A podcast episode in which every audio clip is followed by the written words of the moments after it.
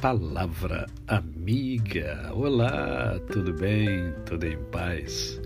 Hoje é mais um dia que Deus nos dá para vivermos em plenitude de vida, isto é, vivermos a tríade da felicidade, vivermos com amor, com fé e com gratidão no coração. Eu escolhi para nossa meditação nesta manhã ou neste dia, ou nesta noite, é, não importa a hora que você ouça é, esta reflexão, eu quero conversar com você sobre a arrogância. E para conversar sobre a arrogância, eu preciso ler o verso que encontra-se em Provérbios 16, verso 18, que diz assim: A soberba precede a ruína, e a altivez do espírito a queda. Você conhece alguma pessoa arrogante? Conhece? É, pessoa arrogante é aquela que é prepotente, altiva, é, se acha tal, né? é uma pessoa orgulhosa, soberba, vaidosa ao extremo. E nós temos que ter muito cuidado com a arrogância.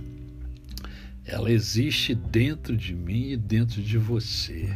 Né? Antes de você fazer qualquer julgamento de alguém, você deve olhar para dentro de si mesmo e ver onde é que está escondida a arrogância aí dentro de você.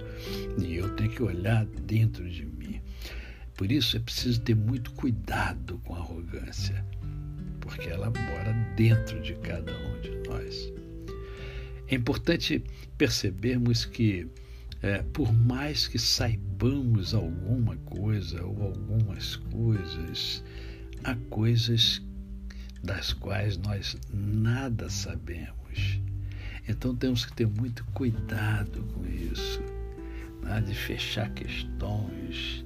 Tem gente, né? normalmente as pessoas arrogantes têm dificuldade em ouvir é, pensamentos contrários ao seu pensamento. Elas acabam se achando, né? se achando, como se diz hoje em dia. Então, é prioritário trabalhar-se a humildade. Humildade. Preciso ser humilde né? para não cairmos na tentação de sermos arrogantes. Eu quero fechar essa reflexão com um outro versículo que nos fala sobre a arrogância. Está lá em Mateus, no capítulo 23, no verso de número 12. Pois todo aquele que a si mesmo se exaltar será humilhado, e todo aquele que a si mesmo se humilhar será exaltado.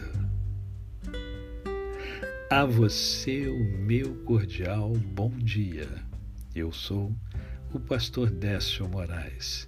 Quem conhece, não esquece jamais. Até amanhã.